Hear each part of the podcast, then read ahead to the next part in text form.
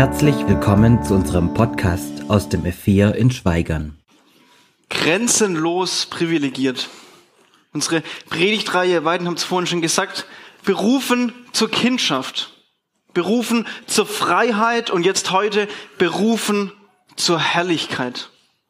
Berufen zur Herrlichkeit. Das ist, was Paulus schreibt an die Thessalonicher.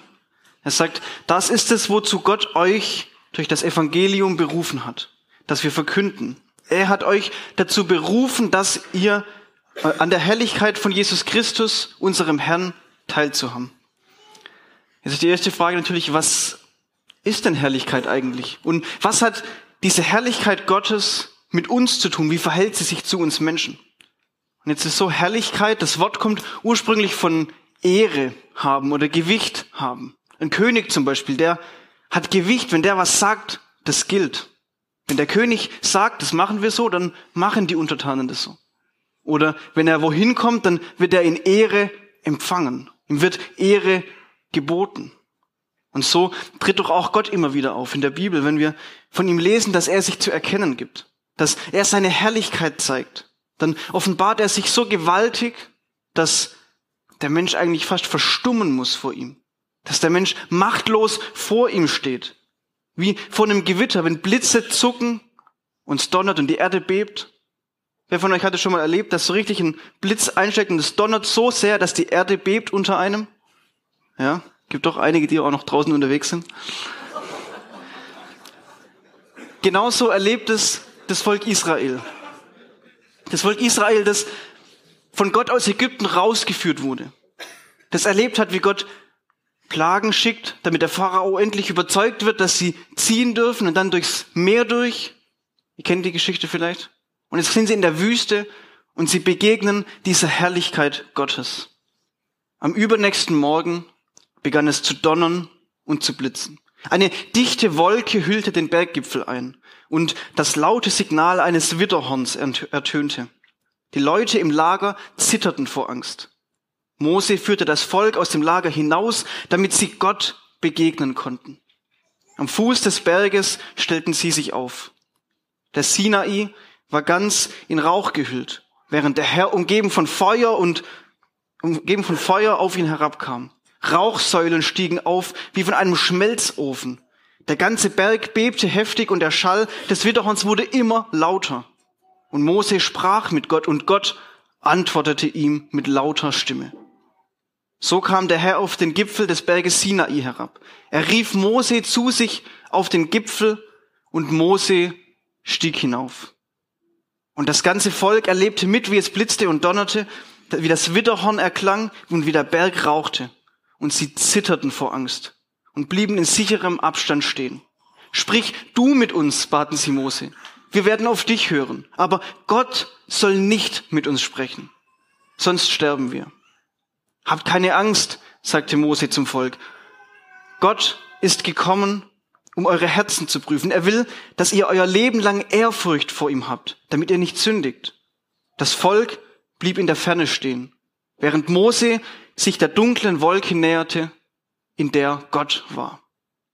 Das Volk Israel, das erlebt, wie mächtig Gott ist, wie gewaltig er auftritt und es hat solche Angst, dass sie lieber sagen, nee Mose, geh du mal vor. Kennt ihr das, wenn man so jemand anders vorschiebt? Ja, geh du mal vor. Ich komme danach. Geh du lieber vor. Rede du mit Gott. Und wir wollen dann das tun, was du sagst. Aber wir wollen mit diesem Gott lieber nichts aus der Nähe zu tun haben. Wir wollen einen Sicherheitsabstand. Wir können es nicht ertragen, in seiner Nähe zu sein. Seine Herrlichkeit ist zu gewaltig. Sie erkennen vor diesem Gott, der so herrlich ist, da bin ich als Mensch ganz klein. Da bin ich machtlos. Ich muss vergehen. Ich kann nicht vor diesem Gott bestehen. Und auch der Mose, der jetzt gerade ja zu Gott geht, in diese Wolke hinein, der mit ihm spricht. Das heißt in der Bibel, Gott redet von Angesicht zu Angesicht, wie ein Mensch mit dem anderen Mensch redet, mit Mose. Und trotzdem kann auch Mose diese Herrlichkeit nicht aushalten. Er hat es nämlich sich eigentlich gewünscht von Gott. Er sagt, lass mich doch deine Herrlichkeit sehen. Und der Herr gibt ihm zur Antwort, ich werde in meiner ganzen Heiligkeit und Schönheit an dir vorüberziehen und meinen Namen der Herr vor dir ausrufen. Ich bin derjenige, der Gnade erweist, wem er Gnade erweisen will. Und Erbarmen zeigt, wem er Erbarmen zeigen will. Und der Herr fügte hinzu, mein Gesicht darfst du nicht sehen. Denn niemand, der mir ins Gesicht sieht, bleibt am Leben. Stell dich hier auf den Felsen neben mich. Wenn meine Herrlichkeit an dir vorüberzieht, werde ich dich einen Felsspalt stellen und meine Hand schützend über dich halten, bis ich vorübergegangen bin. Dann werde ich meine Hand wegnehmen und du kannst mir nachschauen. Aber mein Angesicht darf niemand sehen. Der Mensch kann es nicht ertragen, nicht, er kann nicht bestehen vor Gott. Und das erlebt Mose, weil Gott zieht tatsächlich an ihm vorüber. Und Gott stellt ihn in diesen Felsspalt, er hält seine Hand schützend über ihn und Mose darf ihm nachsehen. Er sieht Gott von hinten sozusagen. Und trotzdem, als Mose nachher wieder runterkommt vom Berg, als er wieder zum Volk Israel hinabsteigt ins Tal, da leuchtet sein Angesicht so hell wie das von einem Engel. So hell, dass die Israeliten Angst haben. Sie denken, was ist denn los mit diesem Mose? Auf einmal glänzt er genauso. Und es obwohl doch Mose eigentlich nicht Gottes Angesicht gesehen hat, sondern nur ihn von hinten und Gott hat seine Hand drüber gehalten. Also ihr merkt, Gottes Herrlichkeit, die ist so gewaltig, so herrlich, dass allein schon das, dass Mose Gott von hinten sieht und Gott seine Hand drüber hält, Moses Gesicht trotzdem nachher leuchtet, glänzt, seine Herrlichkeit widerspiegelt. Und diese Geschichte, die Mose erlebt, die ist kein Einzelfall. Wenn Propheten Gott begegnen, wenn sie ihn in Visionen sehen, dann erleben wir das auch immer wieder, wie der Mensch sagt, hey, vor diesem Gott kann ich nicht bestehen. Jesaja, der sieht Gott und er denkt, ich muss sterben. Ich muss vergehen. Oder Hesekiel, ein anderer Prophet, der sieht Gottes Herrlichkeit und danach sitzt er eine Woche lang da. Er sitzt eine Woche lang da und es heißt ganz verstört. Er sitzt da ganz verstört, weil er es nicht einordnen kann, weil der Mensch überwältigt ist vom Anblick dieses Gottes der so gewaltig ist. Kein Mensch kann das aushalten. Auch im Neuen Testament wird es deutlich. Die Hirten auf dem Feld bei Bethlehem, die sehen Gottes Herrlichkeit, als die Engel kommen und sagen, freut euch, euch ist der Heiland geboren. Aber sie fürchten sich. Und auch Johannes, der Jünger, den Jesus lieb hatte, der am Schoß von Jesus saß, der mit ihm unterwegs war, der sieht am Ende in der Offenbarung Gottes Herrlichkeit. Und er fällt um wie tot. Weil es der Mensch nicht aushalten kann. Kein Mensch kann vor Gott treten, weil seine Herrlichkeit so gewaltig, so hell, so glänzend ist, noch viel glänzender als das Licht, das mich hier gerade anstrahlt oder die Sonne, die draußen scheint. Vor diesem Gott, da zerbröselt der Mensch sprichwörtlich. Und es gibt einen Film, in dem es eine Szene gibt, die das, finde ich, sehr gut verdeutlicht. Ich weiß nicht, manche kennen ihn vielleicht. Es ist ein ganz anderer Kontext, aber zum Schmunzeln. Das finstere Mittelalter war eigentlich eine sehr fröhliche Zeit. Ihr neuer Meister neigte dazu, die ganze Nacht zu feiern und den ganzen Tag zu schlafen.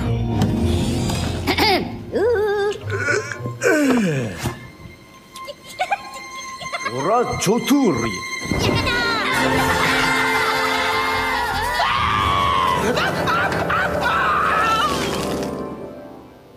Doch letztendlich ging auch diese Party zu Ende.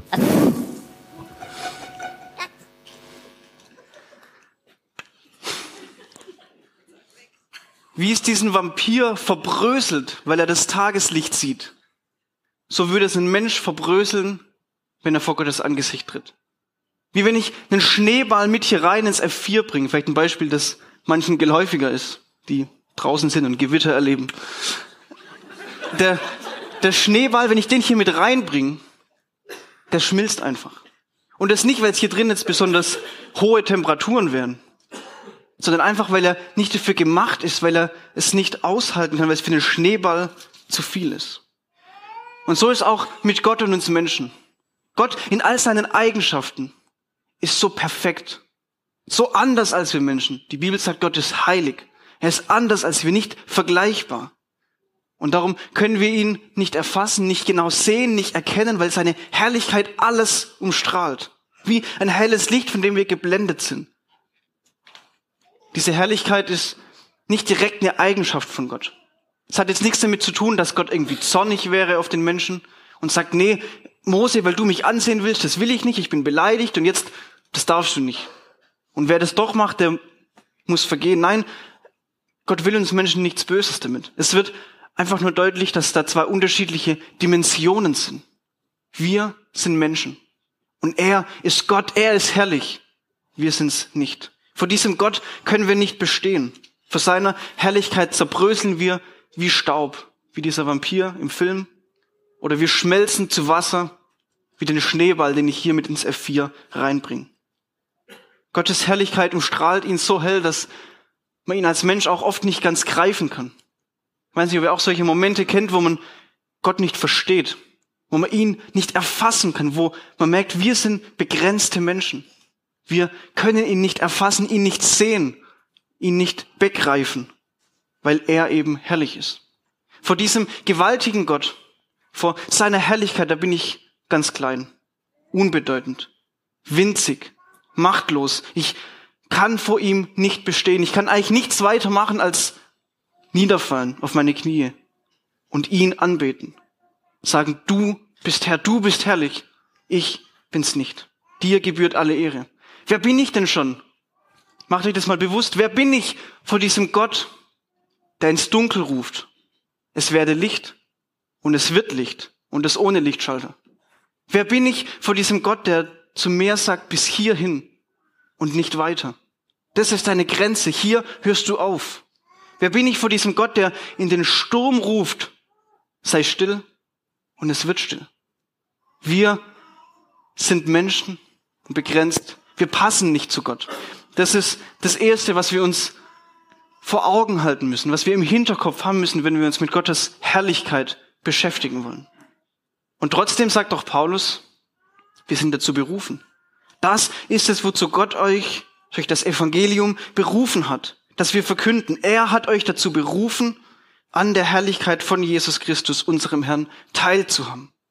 Wir sind berufen, an der Herrlichkeit Gottes teilzuhaben. Wir sollen mit ihm leben und an uns soll diese Herrlichkeit sichtbar werden, wie sie an Jesus sichtbar wird. Wie geht es?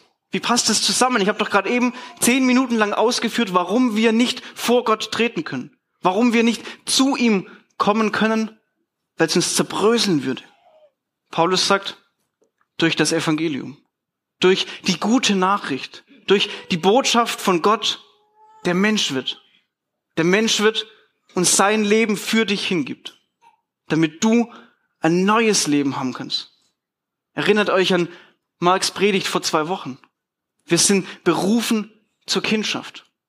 Wir sind berufen, Gottes Kinder zu sein. Nicht, weil wir es verdient hätten oder weil wir irgendwas vorweisen könnten, sondern weil Gott uns zu seinen Kindern machen will. Und als seine Kinder können wir immer zu ihm kommen. Ich fand das so eindrücklich, Mark, dein Beispiel, wie deine Kinder immer zu dir kommen können. Sie sind keine Gäste. Sie müssen nicht fragen, ja, wann hättest du einen Termin, wann könnte ich kommen? Sie müssen nicht fragen, ja, muss ich jetzt wieder gehen? Nein, er ist nicht der Gastgeber, er ist der Papa. Und so ist auch Gott unser Vater. Das schreibt Paulus an der anderen Stelle. Nachdem wir aufgrund des Glaubens für gerecht erklärt worden sind, haben wir Frieden mit Gott. Durch Jesus Christus, unseren Herrn. Durch ihn haben wir freien Zugang zu der Gnade bekommen, die jetzt die Grundlage unseres Lebens ist. Und im Glauben nehmen wir das auch in Anspruch. Darüber hinaus haben wir eine Hoffnung, die uns mit Freude und Stolz erfüllt. Wir werden einmal an der Herrlichkeit Gottes teilhaben. Wir haben vorhin die Taufe vom Johann gefeiert, der zugesagt bekommt von Gott, ich will dir vergeben. Und das ist aber nicht alles, was Gott tut. Gott sagt nicht nur, hey, ich will dir vergeben, ich will, dass du zu mir kommen kannst, sondern ich will dich an meiner Herrlichkeit teilhaben lassen. Stellt euch das mal vor diese Herrlichkeit, von der ich gerade eben erzählt habe, die so gewaltig ist, dass es eigentlich den Mensch wie den Vampir vom Licht zerbröseln müsste. Diese Herrlichkeit, die so gewaltig ist, dass Gott seine Hand schützend über Mose halten muss, dass ihm der nicht kaputt geht und dann jemand Neues berufen muss, der das Volk aus Ägypten rausführt. Die Herrlichkeit, die für einen Mensch eigentlich so überwältigend ist, dass Hesekiel, der andere Prophet, eine Woche lang nur da sitzt und nicht einordnen kann, was er gesehen hat. Die Herrlichkeit, die so gewaltig ist, dass die Engel Angst haben, äh, dass die Hirten Angst haben vor den Engeln, so rum. als sie ihnen sagen, hey, euer Retter ist geboren. Es geht um die Herrlichkeit, die Gott selber ist. Die Herrlichkeit, die Jesus beim Vater hatte und jetzt wieder hat. Diese Herrlichkeit will Gott mit uns teilen. Wir sollen daran teilhaben. Das ist unsere Berufung. Wir sollen Gottes Ebenbild sein. Und das eben auch in diesem Aspekt von seiner Herrlichkeit. Wieder Paulus, ein paar Kapitel später im Römerbrief. Er sagt, schon vor aller Zeit hat Gott die Entscheidung getroffen, dass sie, er meint die Christen, ihm gehören sollen. Darum hat er auch von Anfang an vorgesehen, dass ihr ganzes Wesen so umgestaltet wird, dass sie seinem Sohn, also Jesus, gleich sind. Er ist das Bild, dem sie ähnlich werden sollen. Denn er soll der Erstgeborene unter vielen Brüdern sein. Und weil Gott sie für dieses Ziel bestimmt hat, hat er sie auch berufen, ja? Berufen von Gott. Und weil er sie berufen hat, hat er sie auch für gerecht erklärt. Und weil er sie für gerecht erklärt hat, hat er ihnen auch Anteil an seiner Herrlichkeit gegeben. Das ist unsere Berufung. Du und ich. Wir sollen Anteil an der Herrlichkeit Gottes haben. Wir sollen Brüder von Jesus sein. Könnt ihr euch das vorstellen? Wenn wir Gottes Kinder sind, sind wir zugleich auch Brüder von Jesus. Brüder und Schwestern von Jesus. Entschuldigung, ich wollte niemand ausschließen. Brüder und Schwestern von Jesus, die an seiner Herrlichkeit teilhaben, an denen die Herrlichkeit von Gott sichtbar wird. Und es ist wie mit der Kindschaft so, das können wir uns nicht verdienen und wir müssen es uns auch nicht erarbeiten. Wir erhalten Zugang zu diesem neuen Leben durch Gottes Gnade. Gott ist es, der uns beruft. Gott ist es, der uns gerecht macht. Und Gott ist es, der uns immer mehr verändert, bis wir seine Herrlichkeit widerspiegeln, bis an uns sichtbar wird, wie herrlich Gott ist. Und das zeigt doch wiederum, wie groß Gottes Herrlichkeit ist. Dass er aus uns Menschen wo wir oft an Grenzen stoßen, wo wir vielleicht manchmal versagen, wo wir Ängste haben zu versagen, dass Gott uns nimmt und herrlich macht. Dass Gott aus uns was Herrliches macht. Dass er uns Anteil gibt an seiner Herrlichkeit. Aber was heißt das konkret? Wie muss ich mir das vorstellen? An Gottes Herrlichkeit teilhaben. Die Bibel bezeugt uns, als Christen werden wir nach dem Tod, wie jetzt Hanna. Hanna heißt sie, gell? Hanna Schmalzhoff. Ich lerne noch Namen. Wie jetzt die Hanna, werden wir bei Gott sein. Wir werden in seiner Gegenwart sein. Wir werden ihn von Angesicht zu Angesicht leben und mit ihm leben. So wie Jesus nach seinem Tod auferweckt wurde. So werden auch wir auferweckt werden, wenn wir mit ihm leben. Mit dieser Auferstehung bekommen wir einen neuen Körper, einen neuen Leib. Dieser neue Auferstehungsleib, der wird nicht altern, er wird nicht schwach, er wird nicht krank, er besteht ewig. Er ist immer kraftvoll, immer in der Kraft seiner Jugend. Und er spiegelt Gottes Herrlichkeit wieder. Wieder unser Freund Paulus. Er sagt, der menschliche Körper ist wie ein Samenkorn, das in die Erde gelegt wird, das begraben wird. Erst, das sind wir jetzt gerade, ist er vergänglich. Wir alle sind vergänglich. Wir alle werden irgendwann sterben müssen. Aber wenn er dann auferweckt wird, ist er unvergänglich. Erst ist er unansehlich. Ich weiß nicht, wer vielleicht mit seinem Äußerlichen auch unzufrieden ist, wer damit hadert. Erst sind wir vielleicht unansehlich, dann aber werden wir erfüllt sein von Gottes Herrlichkeit. Gott macht seine Herrlichkeit an dir sichtbar. Er macht dich herrlich. Erst ist er schwach, dann aber voller Kraft. In die Erde gelegt wird ein irdischer Körper. Auferweckt wird ein Körper, der durch Gottes Geist erneuert ist. Denn was jetzt vergänglich ist, ist dazu bestimmt, das Kleid der Unvergänglichkeit anzuziehen. Was jetzt sterblich ist, muss das Kleid der Unsterblichkeit anziehen. Und wenn das geschieht, wenn das Vergängliche mit Unvergänglichkeit bekleidet ist und das Sterbliche mit Unsterblichkeit, dann geht die Aussage in Erfüllung, die in der Schrift steht, der Tod ist auf ganzer Linie besiegt. Der Tod ist auf ganzer Linie besiegt. Das ist doch unsere Hoffnung, die wir haben als Christen. Darum sind wir doch jeden Sonntagmorgen hier, oder? Ja? Nein? Vielleicht? Ist es unsere Hoffnung? Ist es unsere Hoffnung, dass wir nach dem Tod, wenn wir jetzt mit Jesus leben, dann auferstehen werden? Dass Gott uns, die wir jetzt vergänglich sind, die wir sterben müssen, dann auferwecken wird? Also, das ist doch der Kern unserer Botschaft. Darum sind wir doch gläubig geworden, oder? Darum leben wir doch jetzt mit Gott, damit wir in Ewigkeit bei ihm sein werden, dass wir ewig leben werden. Das ist doch das Ziel unseres Lebens. Das Ziel unserer Berufung. Das ganze Jahr über werden wir uns mit beschäftigen. Gott beruft uns, aber das Ziel von alledem ist, dass wir bei ihm sein werden, in Ewigkeit bei ihm sein werden und teilhaben werden an seiner Herrlichkeit. Und in diesem neuen Leben, das wir bei ihm haben, da gibt's nichts Schlechtes mehr. Da gibt's keine Sünde mehr, nichts, was uns von Gott trennt, kein Versagen mehr, nichts, was uns bedrückt, keine Angst, kein Schmerz, kein Leid. All das fehlt, weil Gott nicht nur uns neu macht, sondern die ganze Schöpfung, die ganze Welt neu macht. In dieser neuen Schöpfung, da werden wir feiern, essen und trinken, gemeinsam feiern. Die Bibel verwendet oft das Bild von der Hochzeit. Hochzeit als der schönste Tag des Lebens, sagt man ja immer wieder. Oder wird so gesagt. An dem man feiert, an dem man sich mitfreut mit diesem Brautpaar, das gemeinsames Leben beginnt. Und so werden wir dann in der Ewigkeit bei Gott sein. Wir werden gemeinsam feiern und uns freuen, dass wir bei ihm sind und wie gut er zu uns ist, wie herrlich er ist. In Gottes Gegenwart, da ist jedes Bedürfnis, jede Sehnsucht unseres Herzens gestillt, weil er ist der Schöpfer, er hat uns doch gemacht, damit wir bei ihm sind. Wie das genau aussieht und wie das himmlische Jerusalem wird und so weiter, da haben wir zum einen keine Zeit und zum anderen ist auch nicht immer ganz so eindeutig. Aber ich kann euch versprechen, es wird unbeschreiblich, unglaublich und besser, als du dir es vorstellen kannst. Ich weiß nicht, wie viel du schon drüber nachgedacht hast, wie es sein wird, bei Gott zu sein, wie es sein wird, im Himmel zu sein. Aber ich sag dir, es wird noch besser. Egal wie wir es uns vorstellen, egal wie schön wir es uns ausmalen könnten auch nur. Wir werden nicht enttäuscht werden, es wird noch besser. Ich fasse zusammen. Wir haben gesehen, Gott ist herrlich. Er ist Gott, der alles perfekt macht. Sein ganzes Wesen, alle seine Eigenschaften, alle seine Taten sind herrlich. Und wenn er in seiner Herrlichkeit auftritt, dann zerbröselt es den Mensch eigentlich. Dann können wir vor ihm nicht bestehen. Aber trotzdem will uns Gott Anteil geben an dieser Herrlichkeit. Gott will uns ein neues Leben geben.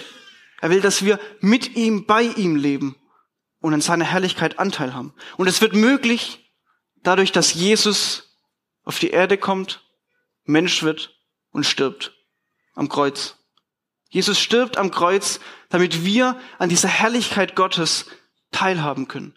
Damit wir ein neues Leben haben können, das nicht mit dem Tod zu Ende ist, sondern dass der Tod der Anfang wird. Der Anfang eines neuen Lebens in Ewigkeit. Zurück zum Anfang. Paulus sagt, wir sind berufen zur Herrlichkeit. Und wenn du jetzt Christ bist, wenn du schon mit Gott lebst, wenn du ihm nachfolgst, wenn du ihn deinen Herrn nennst, dann will ich dich ermutigen, lass nicht nach. Dann ergreif dieses Ziel, das ewige Leben. Kämpf den guten Kampf des Glaubens und lass nicht nach und halt dir es immer wieder vor Augen, wozu du berufen bist. Halt dir vor Augen, dass die Ewigkeit noch bevorsteht, dass wir an Gottes Herrlichkeit teilhaben sollen. Und wenn wir das vor Augen haben, dann relativiert es unser Leben hier doch ganz schön. Weil dann ist unser Leben nicht alles verglichen mit dieser Ewigkeit, die auf uns wartet. Und dann ist auch der Tod nicht das Ende, sondern der Anfang. Der Anfang der Ewigkeit, in der wir an Gottes Herrlichkeit teilhaben sollen. Und weil wir an dieser Herrlichkeit teilhaben sollen als Christen, darum wollen wir doch auch heute schon so leben, wie Gott es will. Darum wollen wir doch auch heute schon nach seinem Wort fragen und unser Leben danach ausrichten, weil das unsere Identität ist. Wir sind Gottes Kinder und wir sind berufen zu seiner Herrlichkeit. Also leb auch so. Leb so, als wärst du Kind Gottes, das berufen ist zu seiner Herrlichkeit.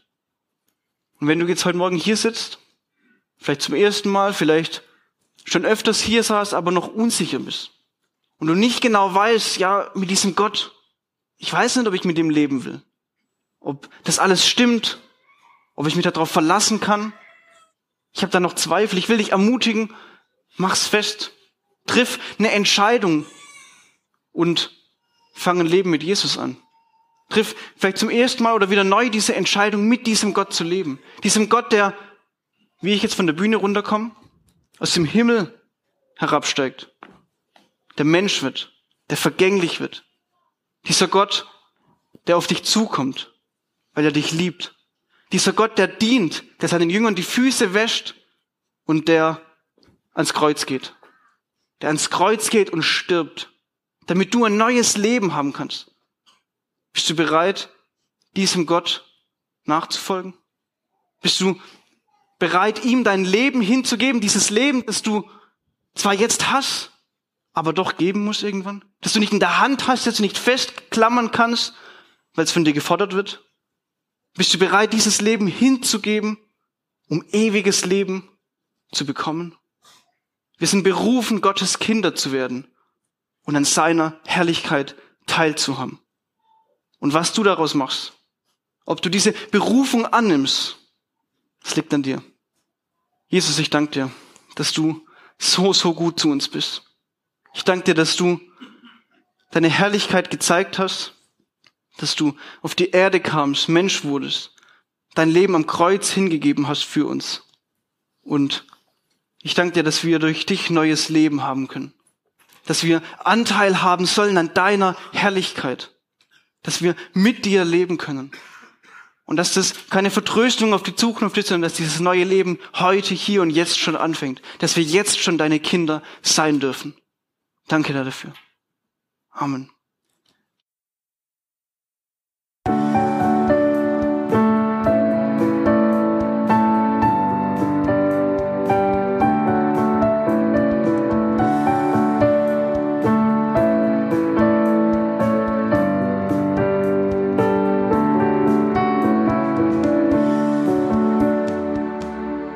Schön, dass du dir die Folge bis zum Ende angehört hast.